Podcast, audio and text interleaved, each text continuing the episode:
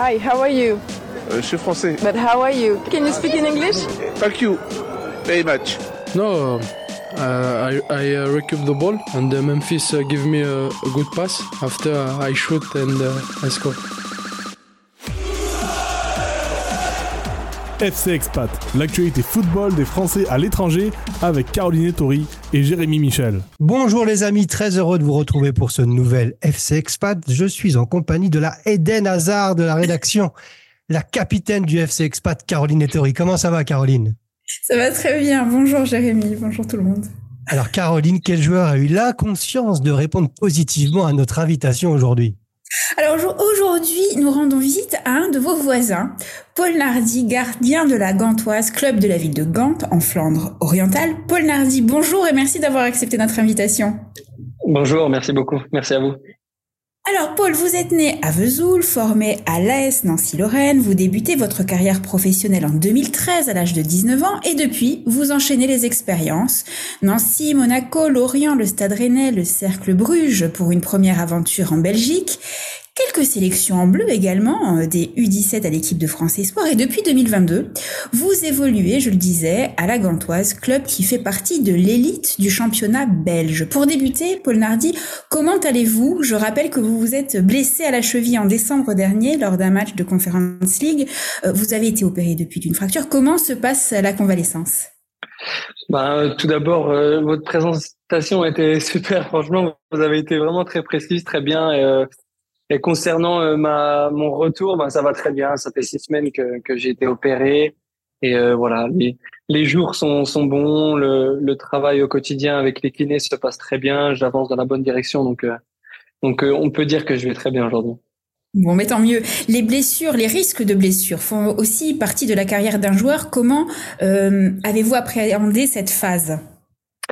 Euh, assez difficilement parce que c'est c'est la première que je que je subis. Hein. J'ai plus de plus de dix ans de carrière euh, dans le monde professionnel et c'est vraiment la la première. Et euh, c'est pas pas des moindres. Hein. C'est quand même une, une grosse blessure, une, une énorme blessure. Et quand, quand on voit que ça arrive aux autres, on voilà, on n'arrive jamais vraiment à se mettre à leur place parce qu'on l'a pas vécu. Et maintenant, j'arrive à comprendre ce que ce que certains de mes, mes collègues ont, ont, ont connu dans, dans leur carrière. Donc euh, c'est sûr que c'est dur, mais euh, il faut vite tourner le, le, petit bouton et tout de suite le transformer en, en positif et se dire que ça sert à rien de, de, de ruminer. Et, et, franchement, dès le, dès le deuxième jour de ma, de ma blessure, j'ai essayé d'avoir un, un, mindset très positif et de se dire que que ça allait aller. Et pour le moment, bah, sur les six premières semaines, ben ça va très bien. J'arrive à, à presque marcher euh, seul. Donc donc ouais, les, les blessures font partie du métier, on s'y attend jamais, mais quand, quand elles nous tombent dessus, il faut juste essayer de,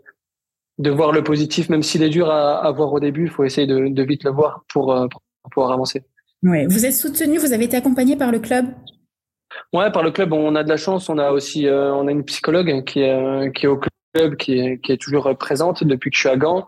J'ai ma femme aussi, hein, j'ai la chance d'avoir ma femme qui est qui est vraiment euh, très proche de moi. en plus, on attend notre premier enfant euh, et ce sera pour mai. Donc, euh, c'est un peu, je, je, suis en convalescence un peu avec ma femme, même si elle, elle ça fait cinq mois qu'elle est enceinte, elle a aucun aucun symptôme. Donc, au final, ben, j'ai eu de la chance, elle a pu s'occuper de moi pour les pour ce premier mois.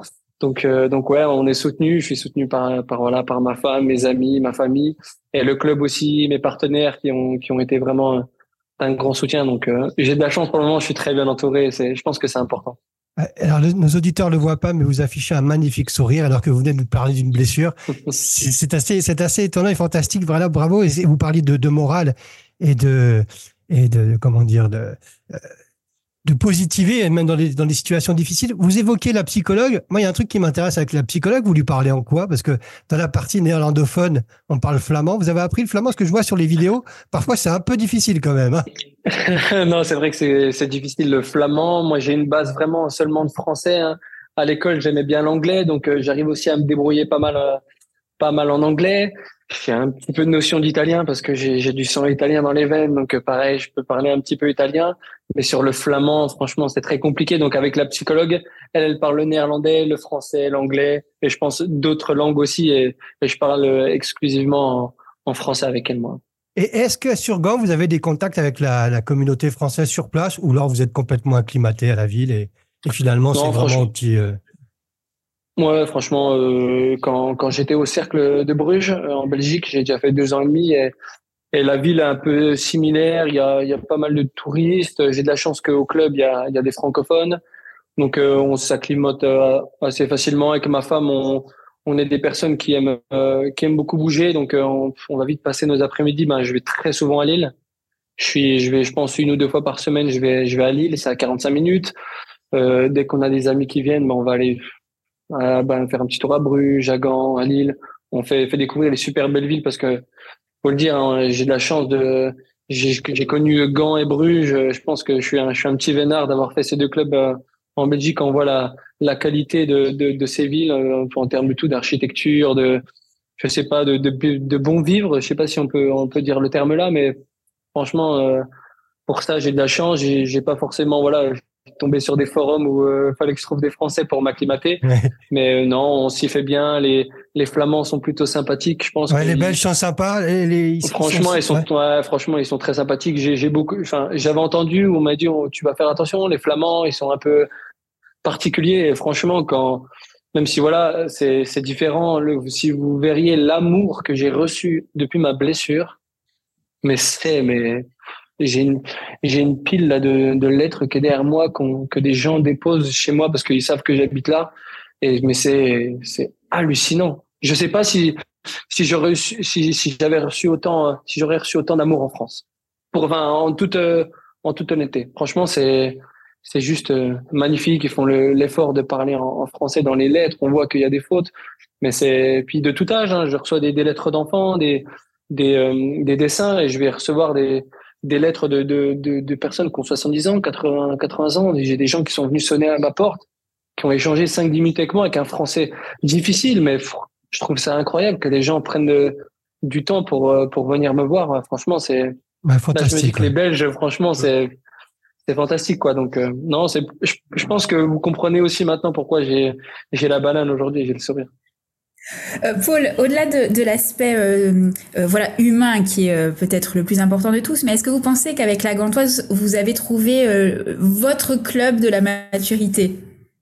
Ouais, c'est clair. Je pense que j'ai euh, j'ai trouvé le, le club de euh, qui arrivait au bon moment dans dans ma carrière. hein. Je pense à un moment où j'étais peut-être le, le meilleur. Je dis j'étais parce que là je suis sur la touche, donc c'est dur de parler au présent. Mais Non, moi, euh, moi, je vous ai vu jouer, vous êtes très très bon.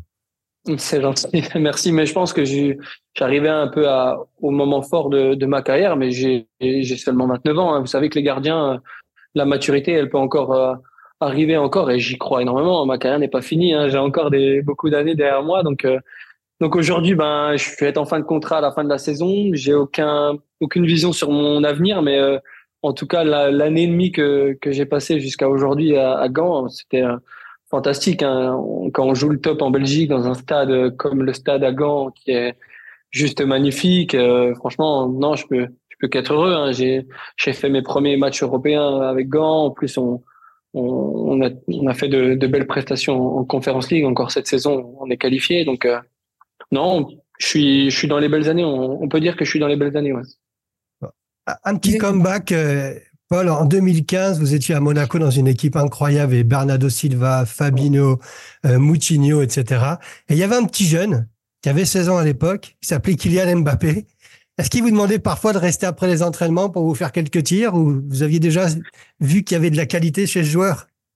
Bah, c'est, enfin, je suis pas surpris de, votre question parce que si vous, saviez le nombre de, de journalistes, personnes qui me demandent à chaque fois, ben, c'est vraiment la question parce que j'ai, j'ai eu la chance, euh, parce que je pense que c'est une chance hein, d'avoir, euh, d'avoir connu Kylian ben, sur, euh, sur ses débuts et le, début de sa carrière. Et, oui, c'est sûr que dès le début, il y avait des qualités euh, qui étaient énormes. Après, vous dire que ce qu'il avait, ce qu'il est aujourd'hui, le, enfin le, prédire, c'est impossible. Je, serais menteur de vous dire que ah bah oui, dès le début, j'avais senti que ce serait un des meilleurs joueurs au monde. Non, quand c'est comme ça, c'est step by step, et je pense qu'il a vraiment franchi les les étapes. Moi, la- l'année où je suis là, je crois qu'il doit mettre seulement son, son ses premiers buts en pro. Vraiment, il commençait à jouer régulièrement. Je crois que c'est l'année d'après où Monaco est champion, où moi je suis prêté, je fais six mois à Rennes et six mois au Cercle. Ah, c'est l'année là qu'il explose, qu'il explose vraiment où Monaco est champion et que là sa carrière euh, explose. Et si je dis pas de bêtises, quand je suis à Rennes, je fais un match avec Rennes et je crois que son premier triplé, c'était face à moi. On perd 6 ou 7-1, je Ah, crois, avec, que- euh, avec Rennes. et- Mais vous aviez connu à l'entraînement, donc euh, c'est pour ça. Donc, euh, ben, je, je l'avais connu à l'entraînement, mais bon, euh, j'ai- j'arrive- déjà à l'époque, euh, j'arrivais pas à arrêter ses frappes. Donc, au final, bah, son premier triplé, je crois que c'est moi qui l'ai subi. Donc, hein. Ouais, c'est comme ça. Quand on voit ce qu'il est devenu aujourd'hui, on... c'est rassurant. Caroline, Oui, et Paul, quels sont euh, vos objectifs pour cette deuxième partie de saison? Vous vous concentrez sur, euh, sur votre remise en forme? Ouais, franchement, moi, j'ai qu'une chose en tête, c'est ma remise en forme. Franchement, euh, euh, je peux prétendre à pas grand chose. On peut pas vraiment savoir euh, la durée de ma blessure. C'est vachement dur de, parce que c'est des blessures un peu uniques où ça va jouer un peu au, au, enfin, aux reprises step by step. Si chaque étape vont, vont se passer bien. Après, euh, bien sûr que quand on est compétiteur comme moi, ben, au fond de son crâne, on, on a des objectifs que, que je garderai pour moi, mais, euh, mais ouais, j'ai des objectifs encore euh, cette saison. La, le- la première, ce sera de, de tout simplement euh, revenir sur pied et, et juste euh, refouler le, la pelouse des entraînements et puis euh, on verra pour les matchs. Mais euh, bon voilà, on met pas la charrue avant les bœufs. Déjà step by step, je vais euh, je vais essayer de me concentrer sur ma revalidation et puis on on verra pour euh, pour la reste de, de la saison. Mais ça risque quand même d'être compliqué. Hein. Je vais pas vous dire que je vais encore jouer 10 matchs cette saison. Quoi, c'est c'est pas possible. Paul, on arrive dans le temps. On, arrive dans le temps réglementaire du FC Expat. Alors j'ai une question dans les arrêts de jeu. Vous avez évoqué la ville de Gand, celle de Bruges. Si ce week-end j'ai envie de partir quelques jours de façon romantique avec ma femme, vous me conseillez quelle ville? Bruges ou Gand? Oh, oh, c'est dur et puis je je vais pas me faire je vais pas me faire euh, je vais me faire des ennemis hein, que ce soit dans les parce qu'on sait qu'il y a une rivalité au football entre euh, entre le club de Bruges et la Gantoise donc euh, euh, bah je vais dire Gand est quand même plus complet euh, Bruges est plus mignon ce serait voilà si euh, si je dois définir en tout cas les les villes et quand on en parle avec ma femme c'est un peu le le ressenti qu'on a c'est que Bruges va être peut-être plus mignon plus petit et Gand va être plus, plus grand, on va peut-être pouvoir faire plus de choses, visiter un peu plus de, de- de- d'endroits. Mais si ça devrait être idéal pour un week-end en amoureux, je vous dirais de faire le samedi euh, à Bruges et le dimanche à Gand. et comme Ah, ça, voilà. c'est, euh, c'est, ce serait, ce serait l'idéal, quoi. Ce serait vraiment l'idéal pour, euh, pour que votre femme ou votre chérie soit, soit, soit contente, tout simplement. Ah, il est très bon ce Paul, très très bon. En tout cas, vous êtes en convalescence, mais on vous garde une petite place dans le FC Expat. Gardien, alors on a reçu il y a pas très longtemps Pauline Perromagnin, donc euh, peut-être une mi-temps chacun, alors pour l'instant, mais une place de titulaire à, à récupérer dans, dans pas longtemps. Avec plaisir. Merci en tout cas Paul, c'était vraiment très chouette. Très bien, merci à vous. C'était vraiment un super moment. Donc, euh, à refaire, hein, pourquoi pas. Moi, je suis là, je vais pas bouger. Donc, euh, ce sera avec, euh, On va avec grand suivre, plaisir. on va suivre et même N'hésitez venir, pas, n'hésitez pas. ouais. et même venir à la Gantoise vous soutenir. Ben écoutez, avec euh, grand plaisir, moi je vous mets des places et on peut même se, se manger une petite euh, frite fricadelle, quelque chose, euh, avec grand plaisir. Ah ça y est, il est, il est, il est complètement assimilé. une, et une petite, et une petite bière, une petite bière, hein, faut pas l'oublier la bière belge. Hein. Faut pas oublier. Merci Paul, ciao. Très bien, merci à vous.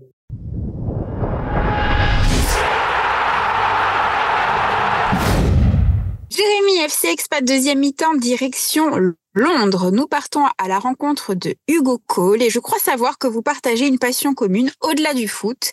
Les auditeurs fidèles auront deviné, c'est le Paris Saint-Germain. Hugo Magnifique. Cole, bonjour. Exact. Bonjour. Bonjour, merci d'avoir accepté notre invitation. Merci d'avoir pensé à moi. Alors Hugo, vous évoluez dans un grand groupe d'outillage et de bricolage à Londres et parallèlement à votre activité professionnelle, euh, vous animez le PSG Club London, un club, un fan club créé en 2008. Euh, Hugo, qu'est-ce qui vous a donné envie de vous engager auprès euh, du PSG Club London? Bah déjà, ma passion pour le football. Dès que j'ai rejoint Londres, j'ai tout de suite essayé de retrouver un groupe avec qui je pouvais déjà pratiquer le football, parce qu'au-delà de le suivre, j'aime y jouer. Et euh, je suis tombé un peu par hasard par euh, sur le fan club euh, du PSG à Londres. Je savais pas qu'il existait en fait. Et, euh, et au-delà d'avoir trouvé d'autres gens qui aimaient le, le foot, j'ai trouvé des, des gars vraiment super sympas qui sont devenus mes amis depuis. Et au fur et à mesure des années, euh, j'ai voulu être de plus en plus involved dans cette association. Et, et jusqu'à devenir président. Mais, mais voilà, dès, dès, ma première année à Londres, j'ai trouvé cet assaut qui était vraiment super et, et maintenant j'arrive à vivre euh, ma passion du football et du PSG avec d'autres personnes qui partagent ce, ce hobby. Nous sommes une grande famille, Caroline, à travers le monde. Oui, je vois ça, je vois ça. Hugo, vous évoluez à quel poste d'ailleurs? Euh, en, Alors, chaque année, je descends d'un cran. En ce moment, je suis, euh, je suis latéral droit. Ah oula, le poste de gardien de but n'est pas loin. Hein. Faites attention.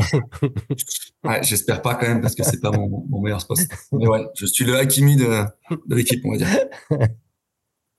Et justement, vous parliez de présider le, le, le fan club, pardon Caroline, mais est-ce que c'est compliqué à gérer un, un, un, fan club comme ça à l'étranger? Il faut quoi? Il faut organiser le euh, la visionnage des matchs, il faut, euh, je sais pas, préparer les lieux. Est-ce qu'il y a des contacts aussi avec le club? On a plein de questions autour de ça.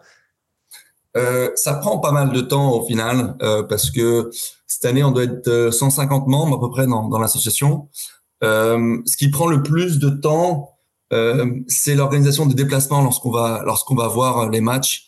Euh, donc vu que c'est un c'est une association, un fan club officiel, donc reconnu par le PSG, euh, j'ai moi-même un, un, contact direct avec le PSG, ce qui me permet d'obtenir d'avoir accès en fait à une billetterie exclusive aux fan clubs à travers le monde.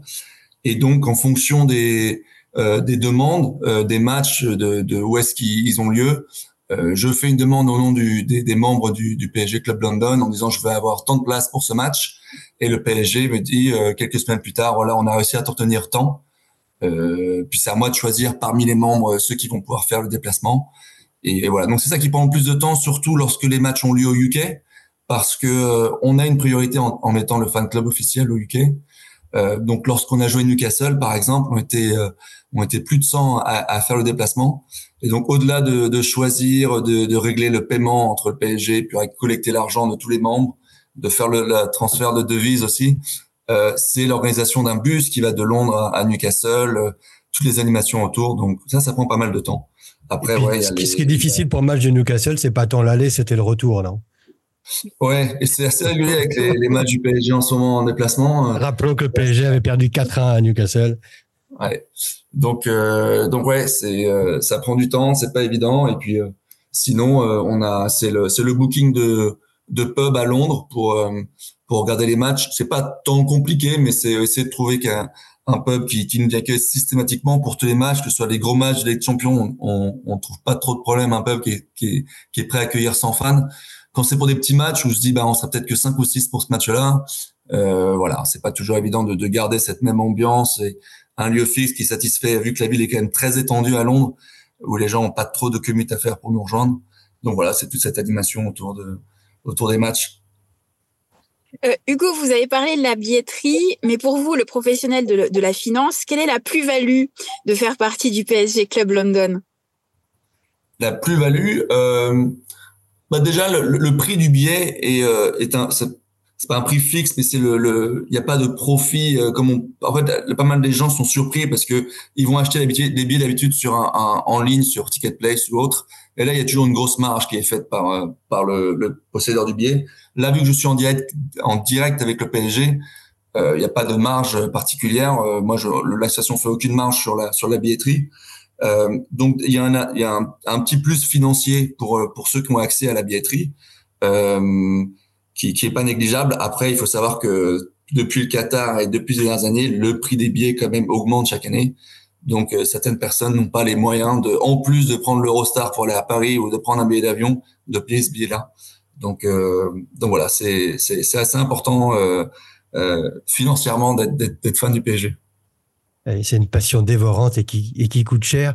Euh, vous parliez tout à l'heure, Hugo, des liens que vous aviez avec le club. Est-ce qu'il y a des, des contacts, euh, au-delà de la billetterie, au-delà des déplacements, etc., il y a des contacts réguliers, ils vous donnent des, des, des, des instructions, des conseils, euh, ils vous fournissent du matériel ou, euh, ou c'est débrouille-toi, mon ami, et, et continue à nous supporter? Non, ils ont, ils ont vraiment une équipe dédiée au fan club, donc il y a un contact régulier. Euh, le contact principal, ça reste la billetterie, mais ils sont là pour nous soutenir, pour euh, pour passer des messages. Euh, par exemple, euh, on testait un nouveau pub à Londres pour le match fatidique contre contre Dortmund, le dernier match de la Ligue des Champions, et ils ont ils ont accepté de, de relayer l'information sur leur compte Twitter euh, en, en, anglais. Donc bien sûr, ça accueille plus de personnes qui sont pas au courant de euh, de, de l'existence du fan club. Euh, ils organisent également parfois des jeux pour obtenir des maillots.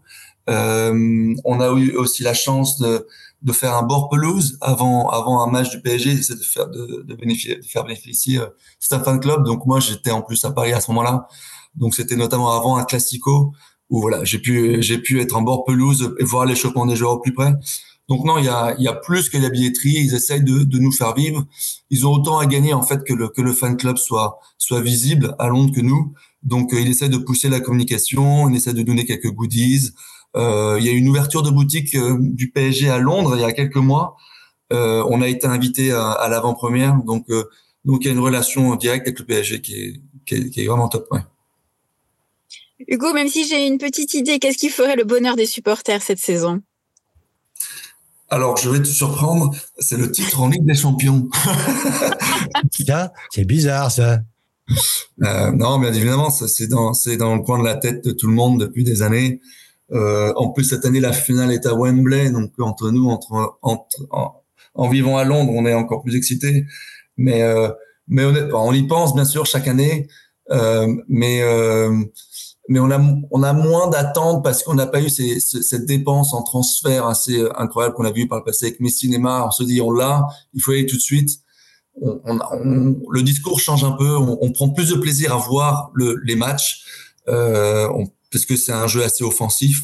Donc on prend du plaisir. On se voile pas la face. On, on se voit pas euh, champion d'Europe cette année. Mais si c'est un rêve, si on a le droit de rêver, bien sûr, bien sûr qu'on aimerait y être. Euh, Hugo, vous parliez voilà qu'il y avait une centaine de supporters parfois pour les grands matchs. Euh, on descendait à cinq ou six pour d'autres, mais euh, ce sont des Français qui constituent le fan club à Londres ou il y a d'autres nationalités? Je dirais que 90% ce sont des Français. On a quelques Anglais, on a, mais ça reste beaucoup de Français. on accueille tout le monde. La communication est souvent faite en anglais, donc tout le monde est bienvenu. On a, on a quelques supporters qui sont qui sont basés à Birmingham ou autres qui sont et qui ont des anecdotes assez marrantes de pourquoi ils sont devenus euh, euh supporters euh, parisiens. Donc on accueille tout le monde, mais oui, en, en grande majorité, euh, ce sont des Français. C'est quoi ces anecdotes? Je sais pas si vous pouvez nous les partager ou. Il y avait un, il y en a un qui qui avait bossé pour Michelin il y a il y a une trentaine d'années et euh, et leurs ses collègues avaient de parlé du fan club, enfin du fan club du club du, du Paris Saint-Germain et voilà, donc il m'a partagé pour prouver que c'était un vrai supporter. Il m'a montré une, très vieille photo de lui avec un vieux maillot en disant je suis bien l'avant de Qatar, fan du PSG. Voilà, me voilà. Donc c'est assez cool d'avoir ces Anglais qui ont découvert le club par par, par des moyens assez assez assez marrants et qui restent fans club, qui sont vraiment des grands grands fans. Et, euh, qui ont fait le déplacement à Newcastle, au Manchester City ou United il y a quelques années. Donc, euh, voilà, il y a de tout. Il y a tout. Hugo, on arrive à la fin quasiment de notre échange. J'ai quand même trois questions supporters à vous poser. Alors, vous êtes, vous êtes jeune, mais vous connaissez bien évidemment l'histoire du Paris Saint-Germain. Mais vous, quel est le joueur du PSG qui vous a le plus marqué? Pour moi, c'est Paoletta. Euh, c'est lui qui m'a qui m'a fait chavirer dans l'amour du PSG. C'est ma génération, donc c'est quand je commençais vraiment à suivre le football. Euh, après, moi, j'ai grandi à Paris, à, à 500 mètres du parc, donc c'était c'était un peu logique de rejoindre le PSG mais c'est c'est ce joueur qui m'a fait le plus vibrer et, et pour, avec qui j'ai encore pour qui j'ai encore plus de respect parce qu'il a il a toujours respecté le club et il est toujours là quand quand, de, quand on fait appel à lui. Donc euh, voilà ma réponse et, et je me sou, je me souviens du speaker qui disait Pedro Miguel Pauletta exactement, tous se sont en tête ouais. et, et le match qui vous a procuré le plus d'émotions à part bien sûr celui qui viendra pour la finale de Ligue des Champions? euh, d'émotions. Il y a eu beaucoup d'émotions négatives dans lors de mes déplacements en Ligue des Champions, donc je vais peut-être pas en parler. Euh, il y a un match qui reste, euh, qui me reste en tête où c'était un match de Ligue 1 au parc, un PSG Bastia. Et il y a eu euh, des buts assez incroyables de la part du PSG. Il y a eu notamment un Zlatan qui avait mis son pied au-dessus de sa tête en, en aile de pigeon au-dessus de Landreau. Et, et, et Cavani qui avait, qui avait marqué également un super but en dribblant et en marquant sur le, le long de la ligne. Donc euh, j'étais j'étais au stade et c'était assez incroyable. Et ça, ça me fait plaisir parce qu'un PSG Bastia, moi, c'est mon premier match au Parc des Princes, mais c'était en 1982. Et je me souviens que le PSG avait gagné 7 buts à 1. Voilà, c'était aussi ma page historique. Et j'ai une dernière question, Hugo. Euh, Kylian Mbappé, est-ce qu'il arrive à la fin de son histoire au PSG on pose cette question chaque année. Je ne sais pas. Euh, j'ai envie de penser que non, que c'est pas la fin, euh, qu'il restera encore de, de nombreuses années jusqu'à ce qu'on gagne les champions avec nous. Euh, donc non, je pense que c'est pas la fin de son histoire. J'espère pas parce que euh, il, est quand même il est très important. Il marque des buts hyper importants. Donc euh, je n'en sais rien. Il m'a il m'a pas dit en direct. J'ai pas son numéro, mais euh, j'espère que non. En tout cas, Hugo, vous rejoignez un deuxième club. En plus du PSG, c'est celui du FC Expat et j'espère que vous allez devenir aussi un supporter officiel de notre équipe, n'est-ce pas, Caroline? Absolument. Avec grand plaisir. Merci Et- beaucoup. Et pour conclure, Hugo, je sais pas, on était parti sur Pedro Miguel Pauleta. Je sens une vibration des tribunes me prendre. Est-ce qu'on pourrait un petit chant pour nos, pour nos auditeurs? Un petit chant du PSG? Après tant d'années de galères et de combats, oh, pour toi, Paris on va se casser la voix. Salut, merci Hugo. À très, très Merci bientôt pour, un- pour un nouveau numéro. Merci Hugo. À bientôt. Ciao. When the seagulls follow the trawler, it's because they think sardines will be thrown into the sea. Thank you.